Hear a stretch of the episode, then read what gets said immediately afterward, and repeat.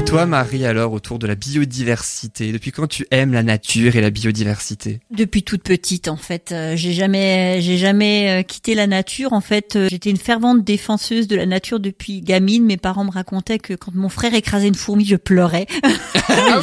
donc, depuis toute petite, il m'appelait Brigitte Bardot numéro 2. Donc, voilà. Donc, en fait, ça me, ça me ah suit depuis longtemps. J'avais un grand-père qui était un, un grand, grand amoureux de la nature, qui se baladait tous les jours et il nous a beaucoup emmené aussi dans cette nature. Euh, il nous a mis au contact avec elle et puis il nous a fait comprendre la beauté qu'il y avait derrière et, euh, et puis voilà, ben une fois qu'on a mis les, les vraiment vraiment le, cœur dedans, ben il reste avec quoi. C'est ce que j'allais dire, oui, c'est que tu es passionné en fait hein, par ce sujet. Hein, c'est vraiment une passion et je crois qu'aujourd'hui c'est un sujet qui a d'autant plus besoin de gens passionnés parce que on est en train un peu de d'amimer la nature, on va dire, hein, si, si, en étant gentil. euh, ouais, il y a vraiment besoin de faire quelque chose pour tout ça parce qu'on on est en train de, perdre énormément de, biodiversité et de, choses qui, dont on a besoin au quotidien. Eh ben justement, je propose que tu nous fasses profiter de, ta passion. Donc du coup, dans ta rubrique, hein, je rappelle, le nom de ta chronique s'appelle Une bulle d'air frais.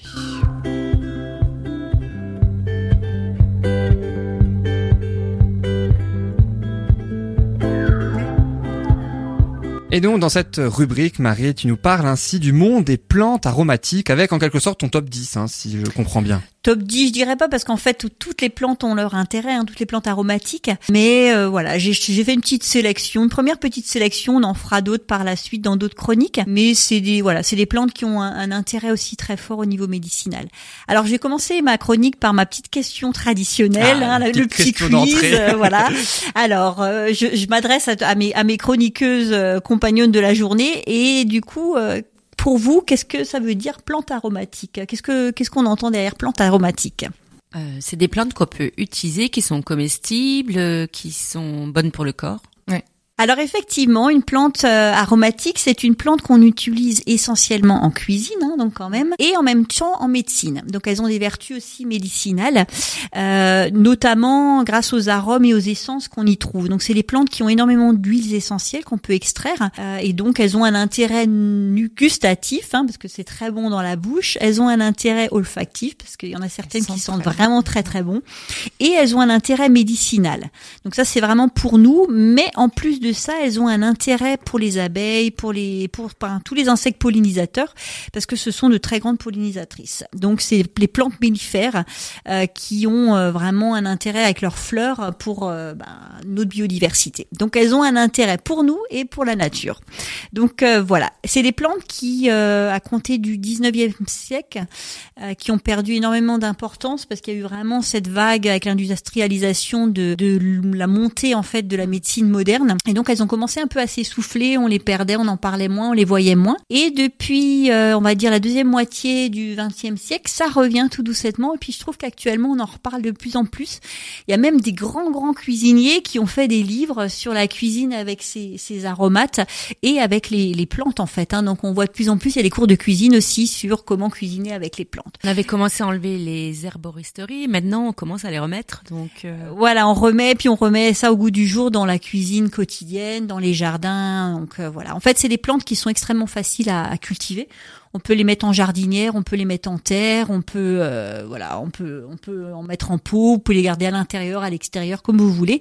Ça se plante facilement, ça se cultive relativement facilement. Pour beaucoup, il n'y a même pas besoin beaucoup d'eau. Donc euh, ça demande pas non plus une gestion quotidienne. Donc assez facile à remettre un peu chez nous et, et avoir ce plaisir-là d'aller les cueillir fraîches et les mettre dans nos plats, dans nos préparations culinaires. Donc euh, voilà un peu pour l'historique rapide de la de la plante aromatique. Alors je vais commencer en fait avec la menthe verte et la menthe poivrée. Donc les menthes qui sont quand même les plus courantes, hein, qu'on aime utiliser au quotidien et notamment en été pour se rafraîchir un petit peu. On la met facilement dans des iced tea, hein, on va dire. Donc nos petits thés glacés Hein, euh, du, du, jour pour bien se rafraîchir. Et c'est la saison. Exactement, tout à fait. Alors elle a, elle a plusieurs euh, plusieurs avantages la menthe. Alors que ce soit la menthe poivrée, la menthe euh, verte ou la menthe pouillot, il y en a plusieurs. Hein, il y a plusieurs sortes de menthe. Elles ont toutes plus ou moins les mêmes propriétés. Alors elles ont cet effet rafraîchissant hein, qu'on aime bien justement en été ou pour soulager des migraines, etc. Elles ont aussi un, un atout digestif. Elles sont très bonnes pour la, la, sphère digestive. Et ensuite pour euh, le système nerveux, avec le côté migraineux euh, qu'on peut soulager avec la menthe. Alors l'usage des, des plantes euh, aromatiques de manière générale et aussi la menthe poivrée ou menthe verte, on peut utiliser les feuilles fraîches ou sèches, hein, suivant la saison. L'hiver, ben, on va avoir plus les plantes séchées parce que Ouais. forcément on les cultive et les cueille en été. On peut les utiliser en huiles essentielles. Euh, On peut aussi les utiliser en liqueur. Euh, voilà, ça dépend vraiment de, de certaines plantes. On peut les avoir en poudre aussi, certaines certaines aromates. Donc voilà, les usages sont très très variés en tisane, dans la salade, dans les dans les plats chauds, etc. Alors pour pour la menthe poivrée, moi je l'aime bien l'utiliser donc en tisane ou en thé glacé en, en été, mais également dans les préparations, euh, que ce soit les desserts, par exemple dans des fraises qu'on Fraises. coupe. euh, Voilà, c'est exactement. c'est Extra bon. Ouais, c'est extrêmement bon. Euh, ça ramène une petite touche comme ça Ouais. aux, aux fruits ou, euh, ou même dans, le, dans les mousses au chocolat. En fait, hein, on peut mettre de la menthe dedans, c'est très très bon. Dans les tabou- taboulés, si vous faites le taboulé libanais, la menthe coupée comme ça fraîche, c'est euh, c'est juste excellent. extraordinaire. Donc voilà pour la menthe. Je vais passer en deuxième, en, en top 2, le, sur la sauge officinale. Alors connaissez-vous un peu les usages de la sauge? Alors moi, la sauge, je, je l'utilise, mais peut-être pas de la façon dont tu vas en parler. Alors dis-moi comment tu l'utilises. Comment l'utilises-tu, Déborah? La sauge, euh, moi dans mon domaine, hein, donc euh, au niveau énergétique, on va s'en servir euh, séchée. On va la brûler pour nettoyer les lieux. Alors en fait, la sauge, C'est bon pour la menstruation, pour les femmes, hein, pour les douleurs menstruelles. Euh, Aussi, ouais, aussi, voilà. aussi exactement. En fait, euh, c'est marrant par rapport à ce que tu- ouais, c'est calmant. C'est aussi dans la sphère digestive. Et donc en fait, euh, la- le- le- l'usage, comme tu disais, Déborah, Déborah, en fait, un des gros usages, c'est antiseptique, bactéricide, donc euh, désinfectant en fait. Donc tu utilises aussi en interne pour ça, mais euh, tu peux l'utiliser en externe pour effectivement voilà. Aseptiser les euh, espaces. C'est ça, c'est pour les lieux. Oui. Voilà, tout à fait. Donc c'est une de ses grosses propriétés. Hein. C'est vraiment ce côté antiseptique Euh, et la sphère digestive aussi parce qu'elle peut amener vraiment un côté soulage. sou- Enfin, elle soulage les problèmes digestifs. On récolte les feuilles euh, essentiellement au printemps et à l'automne. C'est vraiment les deux périodes où elle est le plus utilisée. Par contre, attention en usage interne, un usage euh, limité. Faut pas la trop trop l'utiliser parce qu'elle a des propriétés quand même très fortes et ça peut devenir toxique avec un usage trop trop élevé. En externe, c'est pas le problème, il n'y a pas de problème à ce niveau-là, mais c'est vraiment en interne limiter l'usage, pas en prendre tous les jours quoi. Faut pas la consommer tout le temps tout le temps. Donc voilà pour la sauge. Ensuite, je vais passer au persil. Alors le persil, c'est notre bombe vitamine A et vitamine C à ne pas oublier. Il faut vraiment l'utiliser euh, autant que possible. On peut en faire des jus très frais le matin, ça c'est vraiment extraordinaire le matin avec un peu de matière sucrée. En fait, vous la mixez, vous faites un jus avec et vous buvez ça le matin à jeun. C'est juste génial. C'est un tonique euh, extrêmement puissant parce qu'il y a de la vitamine C dedans. Euh, donc les racines. Alors pour le persil, on peut utiliser les racines. On s'en sert pas forcément souvent, mais on peut aussi utiliser les racines. C'est un côté diurétique. Donc c'est vraiment un diurétique assez puissant. Et les feuilles et les graines, c'est le côté euh, stimulant, euh, peps, euh, vitamine. C'est vraiment un côté vitaminé. Et donc ça apporte énormément d'énergie. Donc voilà pour le persil, on l'utilise. bah, vous savez. hein. bien souvent en cuisine finalement sans trop euh, se soucier de ce qu'il nous apporte quoi. Voilà, exactement. Mais en fait, euh, voilà, en, l'utilisant, on se fait du bien. C'est c'est c'est c'est riche en vitamine C et vitamine A. Et bah il y a son complément en fait, la ciboulette. C'est mon copine. voilà, c'est sa grande copine. C'est des très bons mélanges à faire dans vos salades hein, quand vous faites vos salades en été. Ne pas hésiter à mettre du persil, la ciboulette, euh, toutes les aromates en fait, mais ces deux-là essentiellement. Et la ciboulette, donc aussi riche en vitamine A et C, mais aussi en vitamine K et en antioxydants. Donc c'est vraiment un- une plante très riche de manière générale. On la consomme en plus de février à juin, elle est consommable. On peut utiliser les tiges, mais également ses fleurs. Donc c'est un côté esthétique aussi parce qu'on peut mettre les petites fleurs qui sont très jolies dans la salade, en décoration, euh, sur des plats, etc. Alors moi je l'adore dans, les omelettes. J'adore Ah, mettre de la excellent. dans les omelettes. Ça donne un petit goût comme ça sympa à l'omelette quand on la fait nature, euh, qui est vraiment euh, très sympa. Est-ce que vous, vous l'utilisez de manière régulière et dans d'autres plats? Bah, sur les pommes de terre, je trouve que c'est sympa aussi. Ouais, ou parfois les salades aussi, j'aime bien. Ouais, salade, pommes de terre, ouais, omelette. C'est vrai que ça fait partie des classiques en cuisine. Ouais, bah oui, ouais, ouais, ouais, ouais, on n'y pense pas, mais ça fait partie de ces classiques-là. Euh, ensuite, il y a la verveine, verveine normale ou verveine citronnée. Un plaisir. Moi, je trouve que la verveine citronnée, quand on la froisse dans les mains, rien que l'odeur déjà, Mm. ça a un côté relaxant rien qu'à l'odeur. En fait, on l'utilise pour son côté apaisant, la verveine. Hein, euh, elle a vraiment ce côté apaisant, diurétique et digestif aussi. Et pour moi, le, le cocktail en été dans mes tisanes, c'est la verveine, la menthe et la, la mélisse. En fait, j'adore les associer ces trois-là avec leur côté euh, rafraîchissant, euh, apaisant, frais. Voilà, c'est vraiment euh, quand il fait chaud, c'est très agréable. Alors la verveine a aussi un côté très intéressant pour les rhumatismes. Pour ceux qui ont un peu de, de soucis euh, à ce niveau-là, c'est très très agréable à prendre aussi pour les rhumatismes et pour les blessures. On peut l'intégrer dans les tisanes, dans les desserts. Hein, on peut faire de la glace aussi et on peut faire des liqueurs Ouais. alcoolisées bien sûr. Donc à usage euh, en, Moi, avec je- parcimonie, mais euh, J'utilise aussi dans les salades, je trouve ça super bon aussi. Ouais, c'est sympa. Mm. C'est vraiment sympa. Ça a un petit côté euh, frais en fait qui Oui. est euh, très agréable. Et la liqueur, je sais pas si vous avez déjà eu l'occasion de goûter la liqueur de verveine, c'est euh, c'est une tuerie. Pareil à boire, euh, voilà, en été, on peut boire ça avec un petit glaçon, c'est très très agréable. Euh, c'est d'ailleurs une spécialité en fait euh, du Puy-en-Velay, euh, la, liqueur de verveine citronnée. Ensuite, sixième petite plante, la coriandre, une des plantes très très connues. Sandra, je crois. Sandra, de plus en plus fin, on va bientôt Ouais, cuisiner, hein, elle aime cuisiner. En plus, on va bientôt être dans la cuisine. Alors la coriandre, elle a ce goût anisé en fait hein, qui ressort euh, très fortement, Euh, et donc c'est une des plantes euh, les plus, une plante aromatique qui est extrêmement connue. C'est un ot- antioxydant, pareil comme euh, comme la ciboulette, très bonne pour les troubles digestifs, bactéricide aussi, et comporte également de la vitamine K. On consomme les feuilles, les racines et les graines. Très souvent, on l'a en graines hein, dans les dans dans dans, Ouais. dans nos dans nos tiroirs. Pour la rajouter, on la moue en général et on la rajoute dans nos préparations pour amener ce petit goût. Mais frais, c'est encore euh, Mais meilleur. c'est encore meilleur. Ouais. Les feuilles fraîches, c'est vraiment très très bon. Euh, donc en cuisine, en salade, dans les légumes. Moi, je l'aime bien la mettre dans les ragoûts aussi de viande. Oui, dans les recettes un peu exotiques aussi, Ouais, c'est sympa. exactement. Ouais, ça ramène ce côté un peu euh, euh, sucré par le biais du goût anisé en fait. hein. Ensuite, euh, le thym, classique aussi. Un classique. Alors, C'est mon ami. Hein, pourquoi c'est ton ami non, mais je trouve le, le thym, il a aussi pas mal de côté. Euh, ben, il est très bon dans dans les dans les mets, mais aussi c'est il est très bon pour la santé. Je veux dire, euh, moi j'utilise souvent en tisane aussi. Dès que j'ai un co- je, je commence à avoir un petit état un peu grippal, boum, ça. le thym c'est génial. Médicament de Euh, base, ouais, naturel. Exactement. Ouais, ouais. Et alors le miel de thym, c'est excellent. C'est juste à tomber. Voilà.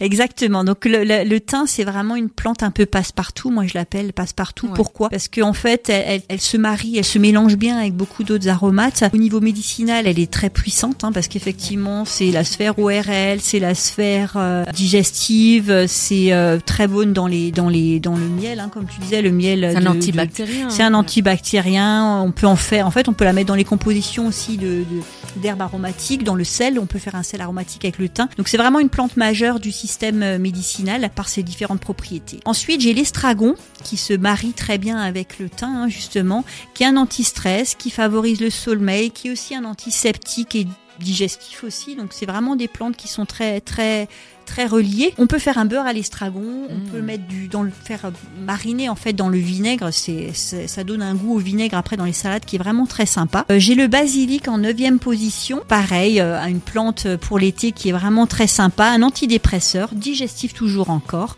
expectorant, tonique. Alors les feuilles fraîches ou séchées dans la salade de tomates ou dans les pâtes, ou, classique. Ouais, euh, dans les tellement sauces bon. tomates. Ouais, hein. c'est tellement bon, voilà, dans les sauces tomates, dans les dans les dans le pistou, en fait, le pistou de, de basilic, c'est euh, euh, c'est génial. Et enfin, pour terminer, parce que l'heure tourne, hein, le, numéro 10 pour moi, c'était la mélisse. Comme je disais avant, je mélange, je la mélange très souvent avec la menthe et la verveine. Alors la mélisse, elle est aussi antiseptique. Euh, ça a un côté très sédatif, donc très relaxant quand on a un peu euh, de stress à prendre le soir ou dans la journée. Elle est très calmante. Elle est sudorifère aussi. Et elle fait partie, bah, comme l'amande, de la sphère digestive avec ce côté antispasmodique. Donc euh, voilà, on la met dans les infusions, dans les soupes, dans les salades. Et j'ai un petit cocktail que j'aime bien faire avec la mélisse. En fait, c'est un cocktail, cocktail de pêche pêche mélisse. En fait, on y met euh, des, des, des pêches qu'on qu'on qu'on qu'on mixe en fait avec du sucre de la mélisse et on y rajoute du vin blanc sec. Et ça, à Ah, boire frais, c'est génial. On te Je vous la donnerai, recette. voilà, je vous mettrai la recette sur euh, notre page, mais c'est euh, c'est oui. très très bon en été. Super. Je vous invite à l'essayer cette petite recette, c'est très agréable. Merci. Et tu mettras aussi ton top 10 des plantes aromatiques Oui, aussi, je hein, la remettrai, voilà, Facebook. tout à fait. Je mettrai avec plus de détails aussi sur la plante oui. pour euh, comment la cultiver si les gens veulent la mettre dans leur jardin, quel type de sol, etc. Et puis certaines aussi font penser à l'huile essentielle. Il existe aussi l'huile Ben- essentielle ben, de thym, par exemple. tout à fait. C'est aussi très lié. Hein, donc, hein, ça- Toutes, toutes ces plantes aromatiques, en fait, euh, ont, ont leurs euh, huiles essentielles parce que c'est des plantes qui sont très riches en huiles Ouais. essentielles. Donc, si on a un alambic, euh, on peut se faire plaisir avec ces plantes-là. Certaines sont d'ailleurs très très productives. On n'a pas besoin de grosses quantités pour fabriquer de l'huile essentielle parce qu'elles elles sont vraiment très riches en huiles essentielles. Et on rappelle que ça ne se substitue pas à un traitement Pas du médical. tout, pas du tout. C'est aussi le côté plaisir en fait, hein, comme je disais, gustatif. Oui, aussi, ça hein. apporte ce côté médicinal, mais le le- le- l'intérêt premier aussi, c'est le côté gustatif. Eh ben, merci beaucoup Marie pour cette très très belle rubrique alors autour euh, de cette bulle d'air frais. Tu nous as ainsi parlé des plantes aromatiques. Merci Marie. Avec plaisir. Mais juste avant la pause musicale, j'ai un petit message pour l'une d'entre vous. Ah. Alors, eh oui, alors je vous explique tout simplement, il y a 15 jours, hein, donc Corinne, vous avez déjà pu, euh, vous avez déjà fait l'émission avec elle, hein, certaines Mhm, d'entre ouais. vous. Elle présente le bien-être physique, hein, la gyrotonique, donc dans cette émission, il y a 15 jours. Elle y participait et elle euh, préparait, elle a présenté une chronique autour du bâillement. Deux questions sont arrivées autour du bâillement. Elle a posé une question à Patricia. Patricia a répondu. Elle était là la semaine dernière. Donc, est-ce que le bâillement est important en sophrologie La Yes. réponse est oui. Et la deuxième question, à votre avis, à qui est-elle destinée? À l'une de vous trois? Non Dis-nous. Eh ben, c'est toi, Marie. Ah voilà. Eh ouais, c'est toi Marie. Je te propose d'écouter Corinne et ensuite on espère avoir ta réponse juste après. Écoutez, c'était Corinne dans l'émission d'il y a 15 jours. Tous Très les simple, mammifères, hein. ça existe Bah oui, et euh, eh oui. euh, voilà. Et puis il y a, il y a quelque chose de particulier hein, dans le lien social, puisqu'encore une fois, le bâillement est souvent contagieux. Il est contagieux, euh, d'ailleurs uniquement euh, parmi euh, les humains, les grands singes, les chimpanzés, etc. C'est c'est assez curieux. On n'a encore pas trouvé pour quelle raison. Parce que d'autres espèces baillent aussi, mais euh, euh, par exemple les félins, etc. Mais il n'y a pas de transmission euh, comme euh, comme euh, chez les chez les humains ou chez euh, comme dit chez les grands singes. Quoi. Et on pourra poser la question à Marie d'ailleurs qui fait la chronique biodiversité, qui s'intéresse aussi aux animaux. Elle a parlé des abeilles sauvages il y a quelques semaines. Donc Oui. elle Est-ce qu'elle baille les abeilles ouais, j'allais dire, Ah est-ce qu'elle baille les abeilles? On demandera à Marie. Bah, on, on demandera à Marie.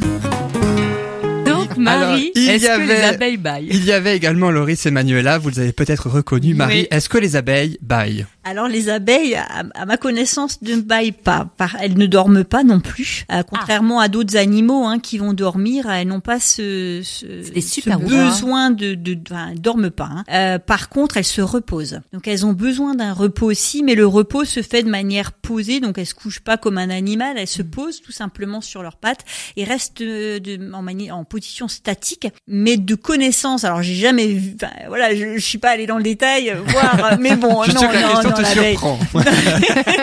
alors pour moi non, très clairement par rapport à la morphologie d'une abeille déjà je dirais non parce que elle n'est pas équipée d'une bouche etc. Enfin c'est pas la même structure morphologique qu'un autre animal comme un félin qui effectivement nos chats hein, on, a- on les voit Les très chats, souvent ben, bailler ouais. euh, et on les voit dormir mais voilà donc ma réponse est non mais je vais quand même pousser la recherche pour confirmer ma réponse comme dit d'un point de vue morphologique déjà Donc la réponse de Corinne à Patricia était oui. Toi, c'est non.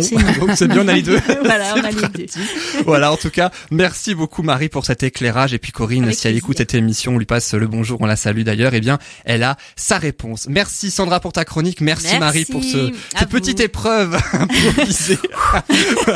voilà.